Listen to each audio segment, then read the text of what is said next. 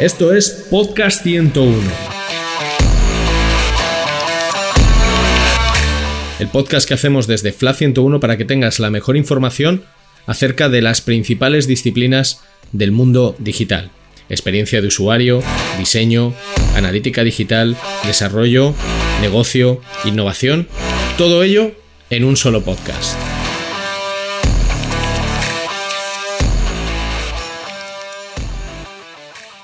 Bueno, pues me ha pedido que haga una introducción. ¿Y ahora qué digo? Bueno, mira, sí, me gustaría conocer al que dijo aquello de...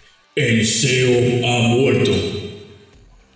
Oye, si me estás escuchando, tienes pase VIP, pero pase VIP en Podcast 101. Más que nada porque voy a ser yo, que por cierto me llamo Carlos Sanz, el presentador de los episodios dedicados a SEO.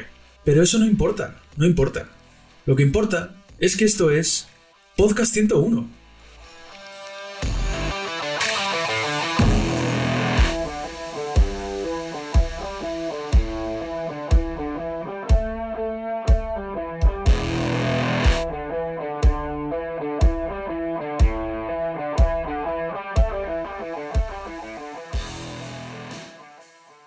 Muy buenas a todos y bienvenidos y bienvenidas a Podcast 101, un nuevo programa en el que abordaremos temáticas relacionadas con el marketing digital y, aunque en los primeros episodios nos centraremos en SEO o posicionamiento en buscadores, la idea es ir ampliando en el futuro con temas pertenecientes a otras áreas, a otras ramas del marketing digital como pueden ser UX, analítica digital o desarrollo web. Mi nombre es Carlos Sanz, aunque también me llaman Chiqui, lo digo porque si eh, se escucha Chiqui en algún momento, pues que sepáis que soy yo. Soy especialista SEO en la consultora digital Flap 101 y hoy me acompañan dos compañeros de profesión y de trabajo. Iván Bravo, ¿qué tal, Iván? ¿Qué tal? ¿Cómo estás? ¿Qué tal, Carlos? Iván Bravo es consultor SEO en Flap 101 eh, y Max Sánchez. ¿Qué tal, Max? ¿Qué tal, Chiqui? ¿Cómo estás? Max también es consultor SEO en FLA 101. Y bueno, eh, la temática que hemos escogido para, inaugurar eh, Podcast 101 es más bien una pregunta, ¿no? Una pregunta que seguramente eh, muchos de los que nos dedicamos al SEO pues nos hemos planteado alguna vez a lo largo de nuestra trayectoria profesional, ¿no? Incluso personas que estén pensando en dedicarse a esto o se estén formando para ello, ¿no? La pregunta es, ¿se puede ser buen SEO sin saber de programación? Porque claro, todos sabemos que el SEO y la programación van de la mano, ¿no? Así que, eh, respondiendo brevemente, Max, Iván, ¿qué opináis? ¿Se puede ser buen SEO sin saber de programación? Mm, yo te diría que depende. depende del alcance de lo que suponga saber de programación. Eh, yo creo que unos mínimos siempre hay que saber para, para al final poder decir que eres buen SEO. Así que esa contestación breve te diría que unos mínimos seguro. Vale. Iván. Yo estoy con Max una cosa es saber programar y otra cosa es tener unos mínimos conocimientos de programación que te permitan hacer tu trabajo en el día a día. Son dos cosas diferentes y contestando a tu pregunta, no, no es necesario saber programar, pero como dice Max, sí unos mínimos conocimientos técnicos. ¿Y por qué diríais que saber de programación web eh, sí que ayuda, sí que ayudaría, aunque sea mínimamente, pero sí que ayuda en este caso, ¿no? No sé si podemos hablar de, casos así eh, generalizados, ¿no? De grandes áreas del SEO, ¿no? En las que efectivamente sí que, sí que ayude, ¿no? Sí que efectivamente ayude saber de programación web, ¿no? Se me ocurren, por ejemplo, las Core Web Vitals, ¿no? Por ejemplo, ahora, ¿no? Tan, tan, tan de moda hoy en día, ¿no? Sí, a ver, yo, por seguir un poco con el hilo de lo que te decía, para mí es un poco el alcance de lo que consideremos programación, porque al final en todos los proyectos yo creo que, aunque sean pequeños, medianos o, muy grandes, al final tienes un conjunto de, stakeholders con los que tienes que comunicarte y muchos de ellos están dentro de lo que sería la rama de técnica dentro del proyecto. Entonces, un poco en esa parte, eh, pues es necesario saber programación, pues eso, esos conceptos básicos, eh, seguro. ¿vale? Y en especial en proyectos eh, de grandes sites que tienen su propio departamento de IT con el que tienes que estar eh, comunicándote y, bueno, no todos los departamentos eh, de estas características son iguales. hay unos que tienen más conocimiento, otros menos, otros están más enrolados con la importancia del SEO dentro del conjunto de todo lo que es la web.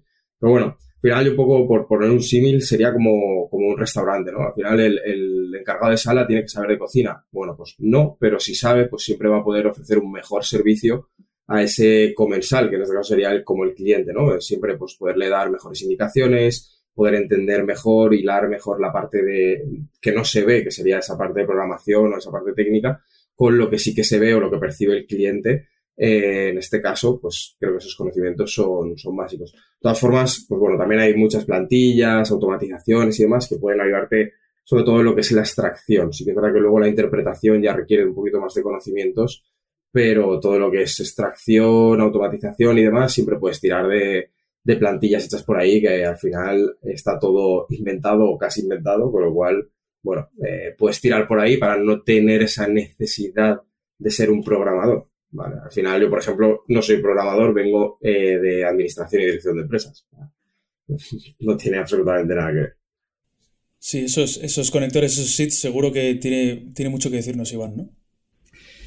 A ver, eh, por conectar también lo que comentaba Max eh, por el principio, eh, todo lo que sea conocer un framework o tener conocimientos de un lenguaje de programación o simplemente conocer un poquito más en profundidad el lenguaje HTML puede ayudar a tener mejor comunicación con, con los desarrolladores. Eso, sin duda, llega el momento de una duda o se queda una tarea encallada y la comunicación siempre va a ser más fluida y te va a ser mucho más fácil poder aconsejar o poder seguir su lenguaje, ¿no? Cuando tienen una duda. Em, pero sí que es cierto que eh, eso no impide que puedas eh, ejercer tu, labor en el día a día y poder orientarle, ¿no? Al final somos consultores, no somos programadores y, y los límites técnicos están ahí, ¿no?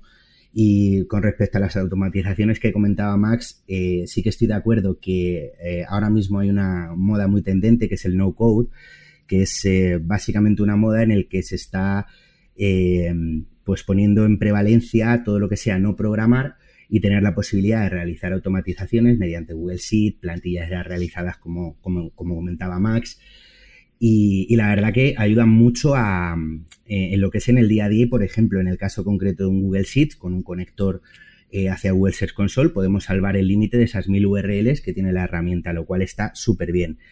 Em, por añadir un poquito más, quizás el, valor añadido o la diferenciación, y es donde aquí sí que entra el, tema de la programación como un valor añadido, es que eh, en grandes sites o si hacemos una consulta eh, muy compleja con muchos filtros, puede que ese Google Sheet se quede eh, atorado, tarde mucho tiempo en devolvernos una PT, o directamente tarde mucho en devolver la respuesta o incluso no nos dé los datos, todos los datos que necesitamos en ese momento, ¿no? Necesitábamos 50.000 eh, filas y nos da las 25.000 típicas, ¿no? Entonces ahí es donde, por ejemplo, la conexión con Python o con JavaScript hacia la API de Google Search Console, por ejemplo, pues sería un balón añadido. Hablabas antes de las Core Web Vitals. Eh, antes de que Screaming Frog, em, digamos, adaptara en su entorno, en su framework, la posibilidad de conectarte con la API de PageSpeed, eh, no había posibilidad de sacar datos de Lighthouse a no ser que fuera a través de la API. Y eso no se podía hacer de otra manera que no fuera con, con Python o con un lenguaje de programación eh, que te trajera esos datos, ¿no? Que recogiera esos datos. Aquí es donde entra la, digamos, la, el, digamos, esa parte de valor, ¿no? Que tiene la programación. Además, hoy en día, gracias a, Twitter principalmente, ahí se comparte muchísima información, muchísimos eh, spreadsheets eh, para hacer los tuyos, trastear con ellos. O sea que hay cada vez más facilidades en, en esa parte, con, sobre todo con lo que comentaba Iván de la moda esta de, de no code.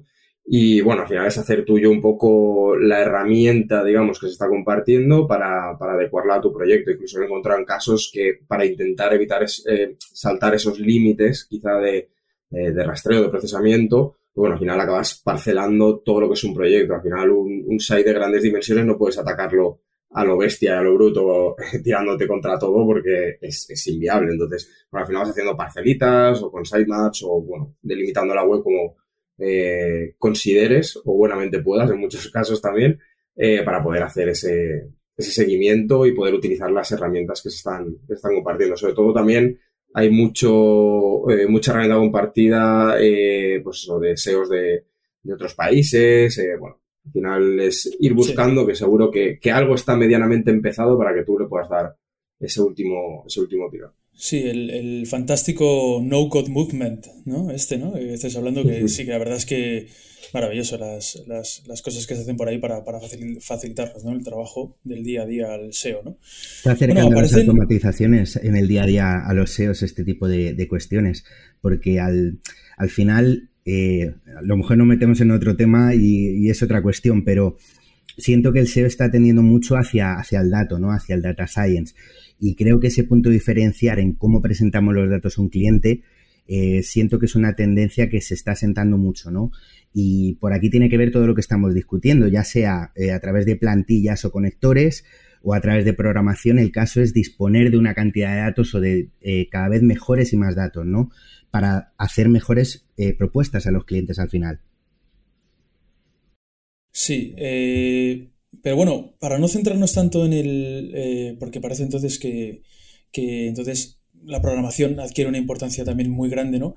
Es verdad que en el, mundo del SEO, ¿no? Pues aparecen tres figuras, ¿no? Uno es el SEO técnico, que estaría más relacionado con esto que estamos hablando, pero luego también hay otras figuras del SEO que eh, pueden no saber de programación o no tienen ni siquiera por qué saber de programación, tener contenidos de, o sea, tener conocimientos de programación, y sin embargo eh, aportar muchas cosas buenas, ¿no? Como es el caso de el SEO de contenidos el SEO estratégico, ¿no?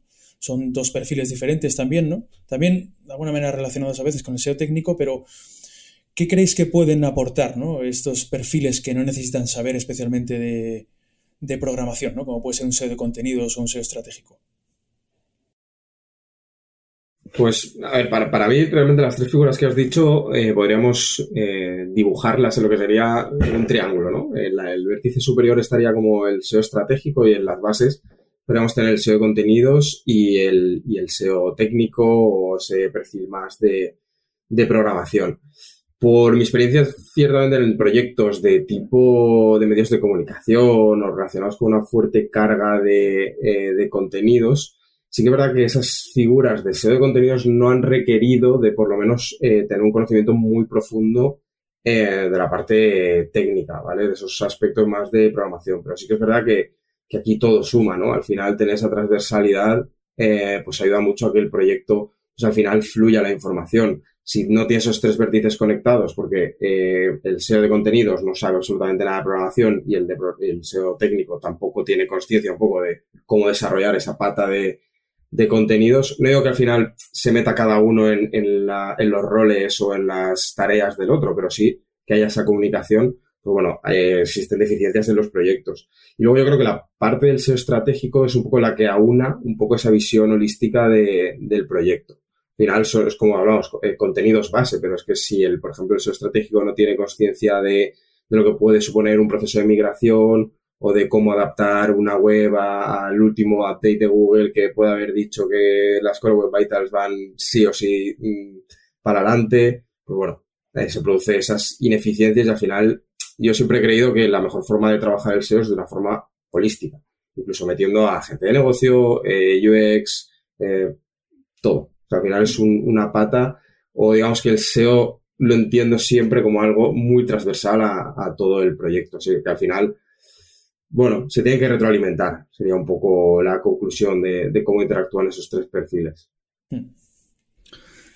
Pues yo no voy a aportar mucho más de lo que ya ha dicho Max, la verdad, porque eh, estoy muy de acuerdo con él, que al final eh, entiende el SEO con, estos, con estas tres puntas del triángulo que ha comentado Max y, y creo que deben de complementarse. Al final, si lo que quieres ser es un consultor SEO independiente o lo más independiente que se pueda, Em, conviene saber de estas tres patas, ¿no? Al final, por ejemplo, tú no puedes o no debes tomar una decisión mm, de indexación y rastreo, por ejemplo, sin tener en cuenta el retorno que le va a aportar a tu cliente. Y seguro que a lo mejor una tarea que consideras importante, si lo pones encima de la mesa pensando en cliente, a lo mejor ya no lo es tanto.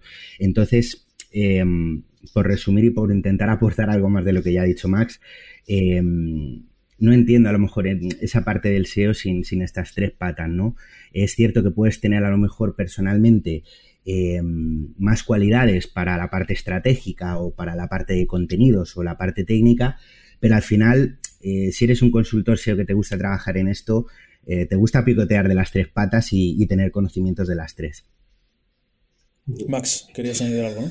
Sí, que la parte de, de, eso de contenido sí que es verdad que en esos proyectos de medios de comunicación quizás es un poco la un poco más independiente a, a las otras dos, aunque sí que es verdad que al final, como decía, la figura esta del triángulo sí que acaba teniendo cierta relación con la parte estratégica. Por ejemplo, todo lo que puede ser la cobertura de un evento eh, recurrente anual, como puede ser la declaración de la renta, puede ser eh, la lotería, ese tipo de cosas, realmente la planificación de contenido tampoco va a requerirte, o por lo menos en mi opinión, no va a requerirte tampoco la necesidad de unos conocimientos técnicos muy bestias para que un SEO de contenidos, puramente de contenidos, establezca una parte estratégica. Pero sí que es verdad que, como bien he dicho en esta frase, necesita esa parte estratégica. Pero es, respecto a conocimientos técnicos, pues quizá en esos casos o en este tipo de proyectos, bajo mi punto de vista, no sea tan necesario esa parte, pero al final sí que va a tener que conocer aspectos básicos, ¿vale? Porque al final todo está dentro de un mismo CMS y al final, pues, por ejemplo, vas a tener que conocer pues, su funcionamiento o, o posibles callejones sin salida que haya dentro de, eh, pues, de, de, esa plataforma. Hmm. Eh, rápidamente, ¿creéis que es bueno depender tanto en algunos casos de los programadores? Yo aquí tengo una, una ecuación y es eh, la dependencia es inversamente proporcional a lo que sepas o conocimiento técnico que tengas. Eh, para evitar cosas como esto no se puede hacer o esto es imposible o este tipo de cosas. Entonces, cuanto más conocimiento técnico tengas y más entres en, a jugar en el campo de los programadores, mmm, claro, yo lo, creo que pasa que... Es que, lo que pasa es que yo aquí tengo un pero, ¿no? y es mi opinión, y es que eh, incluso aunque supieras, muchas veces no hay tiempo, no hay tiempo físico ¿no? para, para hacer ese análisis SEO, sacar esas conclusiones, extraer tareas y luego implementarlas, ¿no? Muchas veces, ¿no? O sea, por eso los programadores son programadores y no son SEOs y por eso los SEOs son SEOs y no son, y no son programadores, ¿no? Porque muchas veces no hay tiempo de hacer, de hacer todo eso, ¿no? Entonces, eh, no sé si lamentablemente o afortunadamente, pero sí que... Eh, dependemos bastante, yo por lo menos esa es la idea que yo tengo, dependemos bastante de los programadores, independientemente muchas veces, no siempre, es verdad, estoy de acuerdo con Max, que hay veces que en los que, oye, si es algo que se puede hacer rápido, pues mira, lo puedes implementar tú, lo implementas tú, ¿no? Sin pasar por, por programación y eso que te ahorras, ¿no? De tiempo, ¿no? Y que se ahorran ellos, ¿no? Pero sí que tengo la sensación de que la mayor parte de las veces o muchas veces los SEOs al final dependemos de, de, de los programadores, ¿no? A ver, mm, todo lo que se salga mm, de un CMS y ya estemos hablando de un diseño propio y de un cliente grande, mm, va a tener una dependencia de esa pata técnica importante, ¿no? De los desarrolladores. Al final, lo mejor, llevarse bien con ellos. Llevarse bien con ellos porque van a estar ahí en tu día a día. Evidentemente, si tu cliente, el CMS que usa es un WordPress y, y tienes los conocimientos para poder instalar ese plugin o hacer esos cambios eh, muy, digamos, muy sencillos a nivel frontend, pues adelante con ello. Entiendo que todo lo que se pueda, digamos, ahorrar de tiempo y poder hacerlo eh, por tu parte está bien. Lo que ocurre que en el momento en el que salimos ya de los eh, CMS y nos metemos en diseños propios, ya es programación, entonces ahí es donde ya estamos limitados. Sí, porque hay casos también los, en los que un programador te dice que algo no se puede hacer, ¿no? O que se tardaría mucho en hacer algo, ¿no? A mí me han llegado a decir que, cambiar un title ¿no? o un H1, uf, que eso se tarda mucho, ¿no? Y digo, bueno, es como, como, no es verdad, ¿no? Entonces, entiendo que, claro, en esos casos, lógicamente, cuando son, eh, porque yo creo que ahí has dado en el clavo, Iván, también, ¿no? Cuando has hablado de, del, eh, cuando trabajas con CMS, con un WordPress o lo que sea, son cosas que eh, prácticamente cualquier persona puede hacer, ¿no? Puede cambiar, ¿no? Pero sí que es verdad que eh, por ejemplo, un title, un H1 es, es, fácil de cambiar, pero cuando hablamos de cosas más complejas, ni con WordPress muchas veces, ¿no? Sí, yo, yo ahí estoy un poco con Iván, ¿eh? Al final también eh, se trata, hay un gran componente de gestión de personas. Eh, yo creo que, que, bueno, por mi experiencia, lo que mejor ha funcionado es hacer un poco la del caballo de Troya, ponerte el traje de programmer, viva la programación, viva, la, eh, viva IT. Totalmente. Y, y, hacer, y convertir esa dependencia en colaboración, básicamente. O sea, al final, cuanto menos te vean como una amenaza y más como alguien que está jugando en su equipo, más vas a ganar, más va a funcionar todo, y, y, más entendimiento va a haber para al final la salud del proyecto, porque hay, como bien decís, en sites grandes o desarrollos propios, es que impepinablemente pasas por su casa, impepinablemente, o sea, ahí no hay opciones de, de yo me lo guiso, yo me lo como, porque eso es en, sites pequeñitos o en, CMS que, estemos acostumbrados a manejar. Pero es que incluso ya te empiezas a ir a Magentos, eh, Drupal y cosas así un poco más que salgan de la línea de lo que son WordPress y por huevos tienes que pasar por ahí. Entonces, bueno, al final para mí eh, tiene un componente muy alto de, gestión de expectativas, de gestión de personas, de, de, tiempos también, integrarte y saber que al final sus sprints son sagrados y de ahí no te vas a, no vas a poder salirte a no ser que hayas ganado también esa confianza para, para meter hotfix y cosas de ese, de ese estilo. Pero bueno, eh, digamos que un poco hacer eso, ¿no? Vestirte de programador y, que te sientan como un amigo y un aliado y no como el, el pesado de ser este que viene a, a, marear y a pedirme cosas y a molestar. Sí, seguimos con, esa relación, ¿no? Entre, programador y SEO, ¿no? Eh, ¿Vosotros sois de los que eh, les dais las tareas a los programadores todo lo mascado que podéis para facilitarles el trabajo? ¿no? no sé si incluso nos podéis poner algún ejemplo de alguna tarea, a lo mejor que, lo que sé, habéis tenido a lo mejor que vuestra trayectoria, ¿no? Que habéis dicho, pues mira, esto le facilita mucho las cosas, ¿no? Como puede ser, por ejemplo, a mí se me ocurre cuando tienes que hacer eh, cambios en el enlazado interno, ¿no? Decirle dónde se encuentran esos enlaces, ¿no? oye, pues mira, cámbiame esos enlaces y darle pistas, ¿no? Pues mira, se encuentran en el footer o en el head o en el body o, tienen este anchor text, ¿no? O cosas así para que ellos a la hora de hacer esos cambios, pues lo tengan más fácil, ¿no? O, sois de los que, oye, mira, yo te mando esto, te chuto esta tarea y búscate la vida, ¿no? Pues yo creo que Max ha dado la clave con, el tema de los sprints. Em, en mi experiencia, todo lo que puedas bajar a tierra, eh, un ticket, una tarea, siempre va a ser mejor.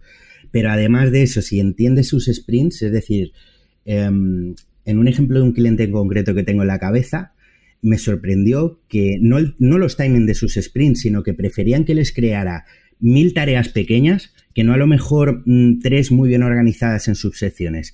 Para ellos era mejor crear una tarea muy chiquitita, muy concreta, que les permitiera abordarlo en máximo 5 o 8 horas. Entonces, eh, lo que normalmente no habría hecho en el día a día con un cliente, que es crear esa cantidad de tickets tan grandes que hice en ese momento, con este cliente y con estos desarrolladores en concreto, me funcionó muy bien. Me funcionó muy bien. Y de hecho, en la actualidad eh, son grandes aliados. O sea, ahí entra también parte de evangelización, como ha comentado Max, pero, pero sí que es verdad que esta situación se ha dado así. Sí, yo ahí totalmente coincido con Iván. O sea, tareas poco definidas igual a muchos marrones. Eh, cuanto más lo definas, pues yo creo que, mejor. También es verdad que hay que entender que, un departamento de IT también tiene muchos perfiles dentro. Vas a tener al que está muy alineado con lo que es el SEO, al junior, al no tan junior, al senior, con lo cual también muchas veces eh, lanzamos las tareas eh, contra un ente muy grande que es el departamento de IT, pero luego dentro se va repartiendo, así que verá que también hay asignaciones y más, y ya puedes ir conociendo un poco los perfiles. Pero bueno, al final yo creo que cuanto más detallado quede todo, mejor, aunque sí que es verdad que con el propio trabajo diario con, ese departamento, al final sabes eh, cómo va a ser la mejor forma de entregar algo para que se pueda ejecutar en el menor tiempo posible. Y luego también tienes que adecuar un poco a lo que te, te exigen, ¿no? O sea, al final, por ejemplo, en un departamento de contabilidad te piden que las hojas de gasto las tienes que pasar de X forma, pues de esa forma las tienes que pasar. O sea, no, no hay más, no puedes innovar y, y plantear hacerla de otra forma. Entonces, bueno, aquí sí que es un poco mano izquierda y, bueno, poder adaptarte, ¿no? A, a las exigencias, un poco, ya no diría exigencias, sino más bien a la forma de trabajar. Eh, igual que nosotros como consultores SEO nos gusta que, por ejemplo, un Keyword Research nos venga eh, con X columnas, con repartido en clusters, en no sé qué, no sé cuánto. Pues al final a ellos también eh, les gusta que la información les llegue de una, de una forma determinada. Y bueno, al final es eso, velar por la salud global del, del proyecto. Hmm. Bueno, escuchándos, claro, eh, se va a hacer una pregunta, ¿no? De si, la pregunta de si cobra especial importancia, ¿no? Esa, buena relación, ¿no? Entre programador y SEO, SEO y programador no entiendo que sí, por lo que habéis respondido, partiendo de la idea de que, lógicamente, siempre hay que llevarse bien, ¿no? Con, la gente de otros departamentos, ¿no? Entiendo que sí, que cobra especial, yo estoy de acuerdo, ¿eh? Cobra especial importancia, ¿eh? desde luego hay que llevarse bien y nosotros como SEOs eh, mm, eh, cobra especial relevancia esta relación que podamos tener con el programador, ¿no?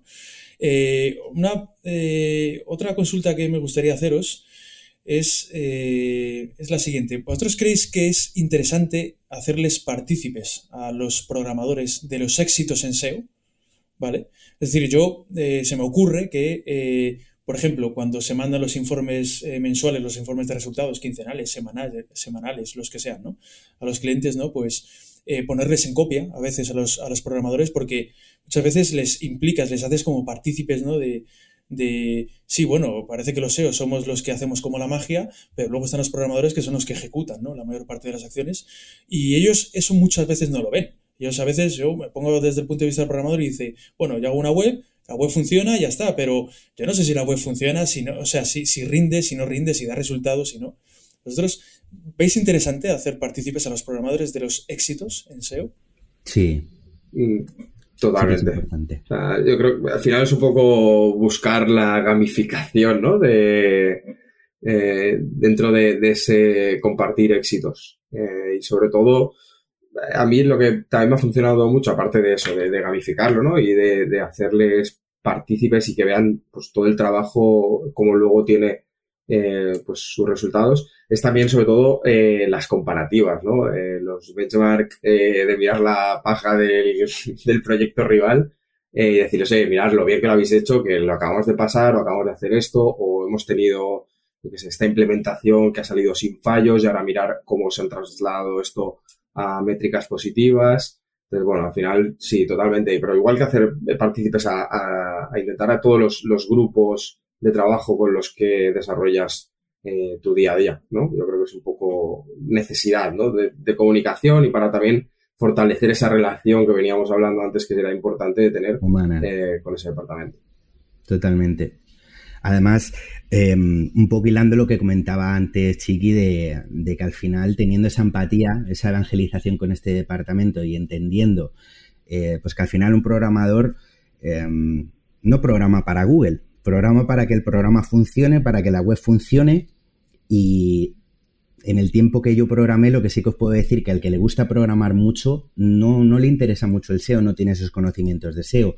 Con lo que si es un departamento que no está muy evangelizado o les ha costado mucho realizar una implementación, el, el ser o hacerles partícipes de esos éxitos SEO es todavía más importante porque es una forma de lo que hablábamos antes, de ganártelos, de llevártelos a tu terreno y, de que al final pues trabajamos con personas y, es una forma de darles un, hacerles un guiño y decirles, oye, que sin vosotros estos resultados tampoco llegan, ¿no? Sí, totalmente de acuerdo, porque yo os hago esta pregunta porque a mí, bueno, en otro trabajo, también deseo, se me ocurrió eso, se me ocurrió eh, en los informes mensuales eh, y en las reuniones que se hacían comentando los resultados, que vinieran a esas reuniones, ¿no? Y, os sorprenderíais de lo, de lo agradecidos que estaban. Yo me quedé muy sorprendido, de verdad. Dije, joder, digo, esto cómo, cómo no lo hemos hecho antes, ¿no? Porque realmente agradecen ellos eh, que, que, les impliques en, e, o sea, que les impliques en esos informes y ellos poder ver que efectivamente esas acciones, esas cosas que han ido haciendo han, han, han surtido efecto, ¿no? Y lo agradecen mucho. O sea, y a mí por eso, por eso se hacía esa pregunta. Max, sí, que, eh, también hay que pensar el, tipo de información que vas a, compartir. O sea, al final yo creo que, es igual de malo no compartir que compartir información que no les suponga nada para ellos. Entonces, claro, hay que adaptar un poco, porque al final un informe SEO que puede ir un poco más orientado a esos stakeholders de la empresa, más eh, pues el CMO, gente relacionada con el marketing y demás, quizá no sea lo que a la parte de IT, de tecnología, les importe o les parezca eh, interesantes. Incluso enrolarse un poco también con sus propias eh, métricas de éxito, ¿no? Es decir, pues oye, en este sprint hemos conseguido reducir las incidencias o los fallos en tanto. Eh, ¿Sabes? Un poco hablar también su, idioma y, entenderles. Entonces, quizá un informe SEO del que suele ser habitual como report periódico, Quizá a lo mejor no sea la mejor información para compartir, pero sí, desde luego compartir con ellos y hacerles partícipe, eso es, es clave.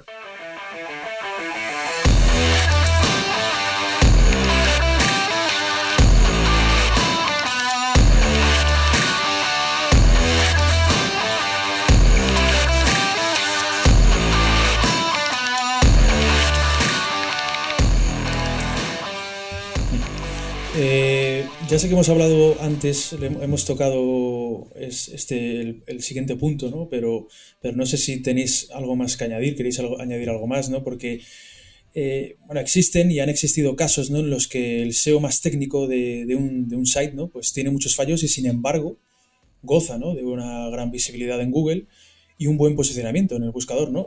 Tenemos el ejemplo de cualquier medio de comunicación importante. ¿no? Por ejemplo, ¿no? son, son auténticos monstruos, eh, sites monstruos en el sentido de, sobre todo de, de, grandes, ¿no? con muchísimas URLs, con muchísimas páginas, ¿no? que normalmente suelen tener bastantes fallos técnicos y sin embargo insisto, siguen rindiendo muy bien en Google. Eh, dicho éxito, eh, se lo debemos a perfiles muchas veces que no tienen nada que ver con programación, ¿no? Como, como, como hablábamos antes, ¿no? Como el SEO de contenidos y los propios redactores. Ya no hablo del SEO estratégico, sino el SEO de contenidos, incluso ya ni siquiera SEO, que son los propios redactores, ¿no? Que no tienen ni siquiera por qué ser SEOs, aunque yo creo que ya bastantes conocimientos de SEO tienen, ¿no?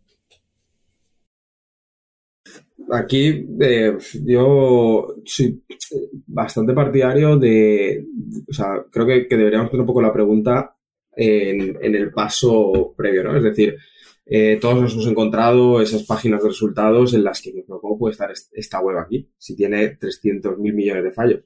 Entonces yo creo que va un poco el punto de partida en ese análisis on SERP de, qué tipo de web está, eh, o sea, cuál es cuáles van a ser nuestros contrincantes dentro de la, página de resultados. A lo mejor hay métricas, eh, por ejemplo, las Core Web Vitals, no es algo ultra relevante eh, en nuestros competidores o al final hacia donde queremos apuntar o la página de resultados donde queremos estar. Entonces, ese entendimiento también luego te va a ayudar a priorizar y a saber pues dónde centrar tus esfuerzos a lo largo del proyecto. Entonces, por ejemplo, en ese caso de los medios de comunicación, pues quizá el SEO de contenidos o esa estrategia de contenidos tenga mayor peso que a lo mejor una parte técnica. Entonces, bueno, eh, cada proyecto tiene sus propias características, pero sobre todo es entender eh, un poco el terreno sobre el que vamos a jugar y, quiénes están ahí, ¿no? Y, cuáles son sus características, hacer esos análisis de competencia y ver un poco cómo está distribuyendo web o a qué tipos de web o a qué tipos de características dentro del proyecto está dando más relevancia a Google a la hora de posicionar un resultado. Yo estoy un poco con, Max eh, en referencia a saber el, terreno de juego en el que estamos, ¿no? Eh, si estamos en un proyecto en el que tiene unos problemas de rastreo e indexación muy graves, por muy buenos contenidos que se generen, esos contenidos no van a posicionar. Con lo que estaríamos hablando de un terreno de juego en el que tenemos sí o sí que mirar esa pata técnica. Pero evidentemente, cuando ya nos ponemos en cosas como ha dicho antes Max, eh, Core Web Vitals o en una estrategia de contenidos o editorial, eh, yo creo que ese es otro momento, ¿no? Ese es otro terreno de juego y ahí em, hablamos de, otra cosa que lo que ha comentado muy bien Max, de, de ese SEO SERP, ¿no? De ver un poquito la competencia, de ver un poquito cómo, cómo se comporta Google la intención de búsqueda em, y esos resultados enriquecidos que ofrece e intentar posicionar ahí, estar ahí, que es al final eh, de lo que se trata, seas un medio de comunicación o no. Y, poquito más que añadir, estoy muy de acuerdo con lo que ha dicho Max. Sí, además piensa, por ejemplo, Chiqui, los medios de comunicación, la parte de la publi es el archienemigo de las Web Vitals. Y dile tú a un medio, quita la publi o reduce los espacios publicitarios, te va a decir, despedido directamente. Entonces, claro, en ese punto la parte técnica dices, bueno, sí importa, pero es que la parte de contenidos quizá tenga cierto peso, pero claro, luego tienes que ir haciendo tu trabajo, eh, pues eso, puertas adentro para, para, ir ganando poquito a poco ese espacio, para mejorando, para mejorar tu site. Eh, bueno, entonces, como te digo, hay proyectos y proyectos. Luego, por ejemplo, un e-commerce, pues como tarde en cargar mucho, olvídate de que tus usuarios se queden entonces va a ser que entre en la visita y salga directamente, por mucho que estés en primera posición. Y luego, pues, toda la repercusión que puede tener en, que tu resultado quede en esa posición o vaya para atrás. Me ha gustado hay que entender el proyecto. ¿Te ha gustado el qué, Iván? el terreno de juego, es que eh, total. Bueno, eh, a continuación dos, eh, ¿cómo se diría? Dos fast, fast questions, no sé, como tipo como si esto fuera el Kahoot este. no sé si conocéis el Kahoot vosotros, ¿no? Lo de las preguntas y todo eso, ¿no? Que es una especie como de juego ahí de preguntas y tal. Y algunas que son como rápidas, ¿no? A ver si podemos responder así rápidamente las dos siguientes. A un programador puede tentarle la idea de ser SEO. Por ejemplo, en Iván Bravo, aquí presente tenemos un ejemplo, ¿no? ha sido programador y luego y se, y se, pasó al SEO, ¿no? Entonces, teniendo en cuenta que, también es verdad que cada vez son más, ¿no? Los que trabajan codo con codo, ¿no? Con SEOs, ¿no? y por lo tanto sus conocimientos en la materia pues habrán aumentado bastante, ¿no? Por eso os hago esta pregunta, ¿no? A un programador así rápidamente puede tentarle la idea de ser... Evidentemente que sí, aquí está el ejemplo de que es así. Em, y a ver, eh, son dos mundos muy relacionados. Por ejemplo, mm, nosotros los SEO tenemos muy en cuenta eh, la jerarquía de encabezados, pero no es solamente una cuestión que afecta al SEO, es que es una cuestión también de buenas prácticas de programación. Es decir, alguien que controla HTML o de CSS sabe perfectamente lo que estoy comentando de, los encabezados. Entonces, una cosa es que haya muchos conocimientos técnicos que están muy ligados, pero luego es verdad que en el día a día un programador no podría trabajar em, como consultor SEO sin un, paso de formación previo, ¿no? Por, por Em, por esa falta de costumbre de batallar con Google, por esa incertidumbre, em, por ese haberte envuelto en muchas batallas en según qué clientes grandes que te hacen adquirir mucha más experiencia. Entonces, eh, al final, en, mi caso fue así. Mm, hubo un tiempo de formación en el que, en el que tienes que prepararte porque eh, tienes esa pata técnica que te da ventaja a lo mejor con otro tipo de perfiles, pero no por ello no, no, te tienes que formar porque no puedes desarrollar la labor de un consultor SEO siendo programador, es la verdad. Mm, sí, yo te diría que totalmente le puede tentar la idea. Al final, para mí esto es como un videojuego, ¿no? Y tus ramas de skills, pues el SEO es una perfecta eh, skill para añadir. Eh, y enfocar tu carrera como programador hacia una determinada, con un determinado objetivo, hacia un determinado tipo de servicio. O sea que entonces la segunda pregunta, ¿no? Ustedes, ¿creéis que podría haber programadores que podrían ser grandes SEOs, ¿no? Porque claro, eh, aquí, ojo, ¿eh? Porque aquí lo decía Iván, ¿no? Que esa parte técnica pues ya la tienen ganada, ¿no? Seguramente, o muy ganada, ¿no? Pero lo digo porque muchas veces, eh, aunque en el SEO haya parte técnica, muchas veces no es fácil manejar la incertidumbre en los resultados, ¿no?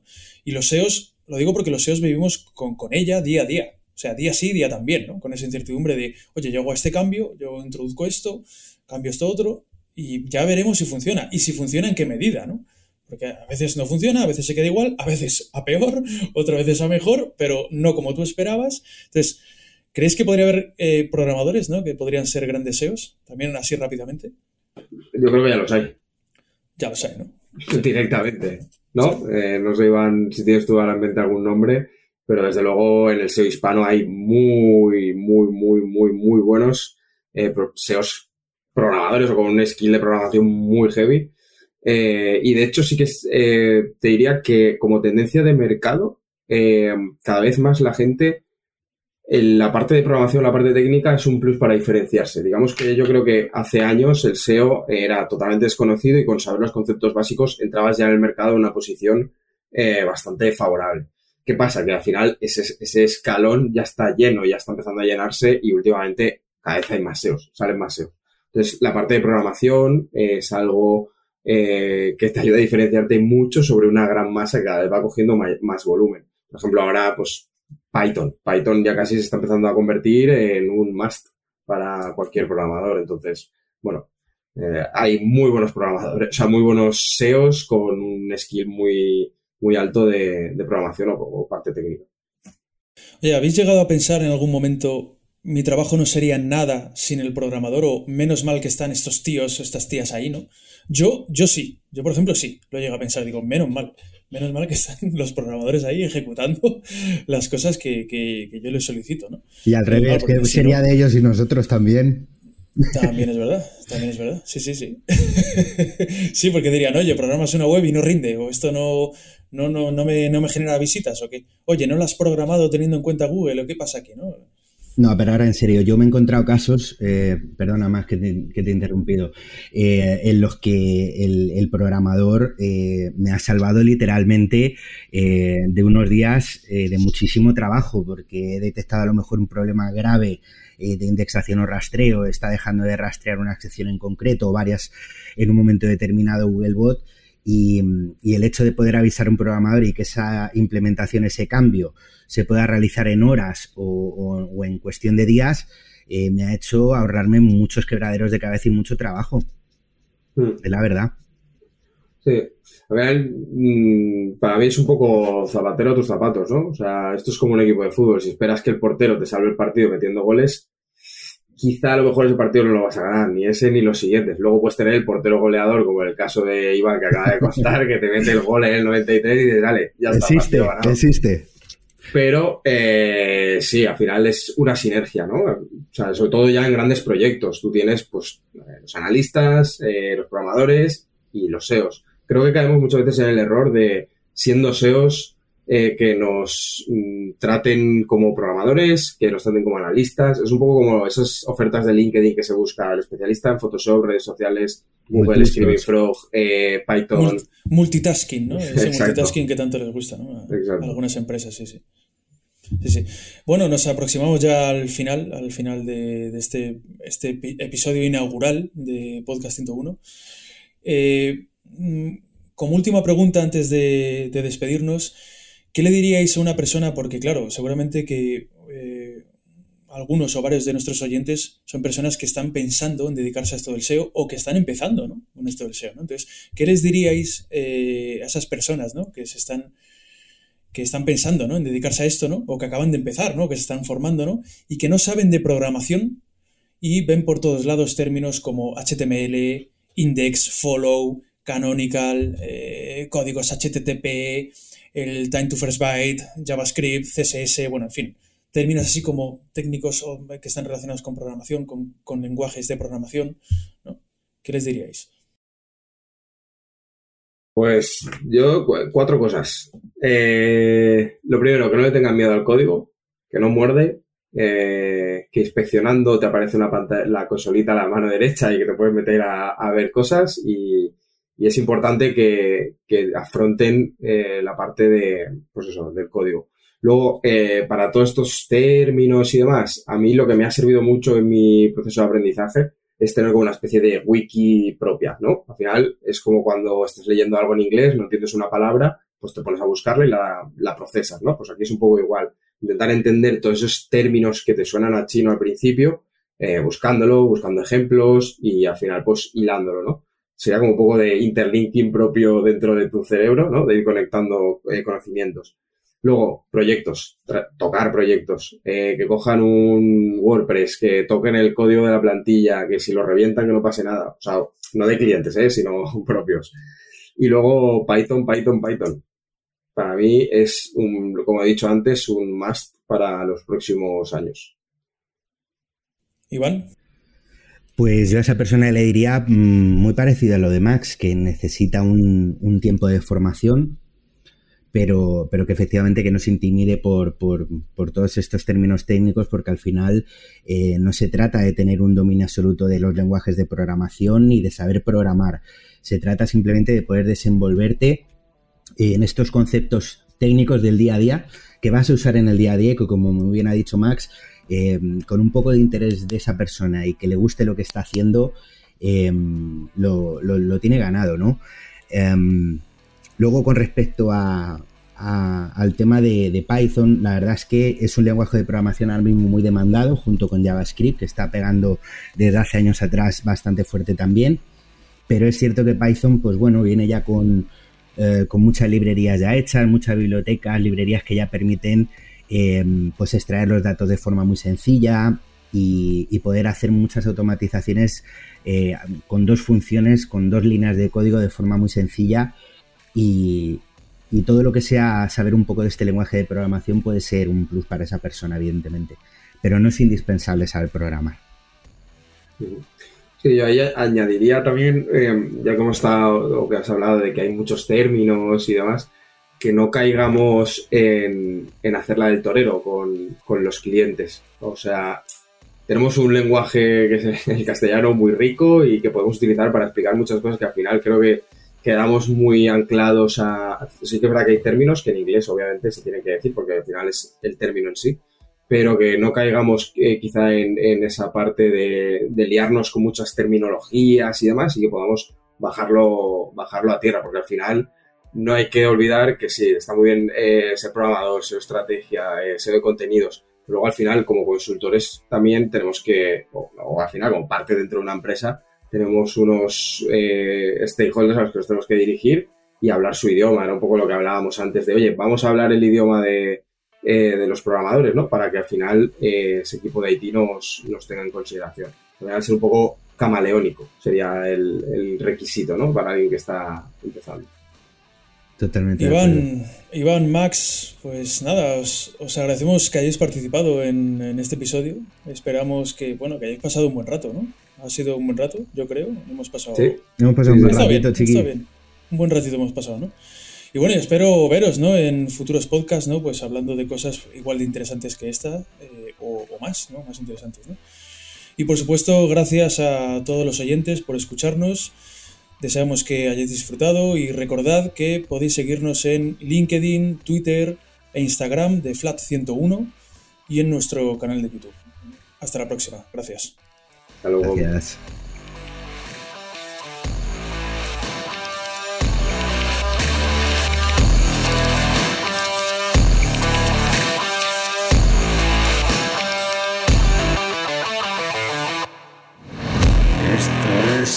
Podcast 101.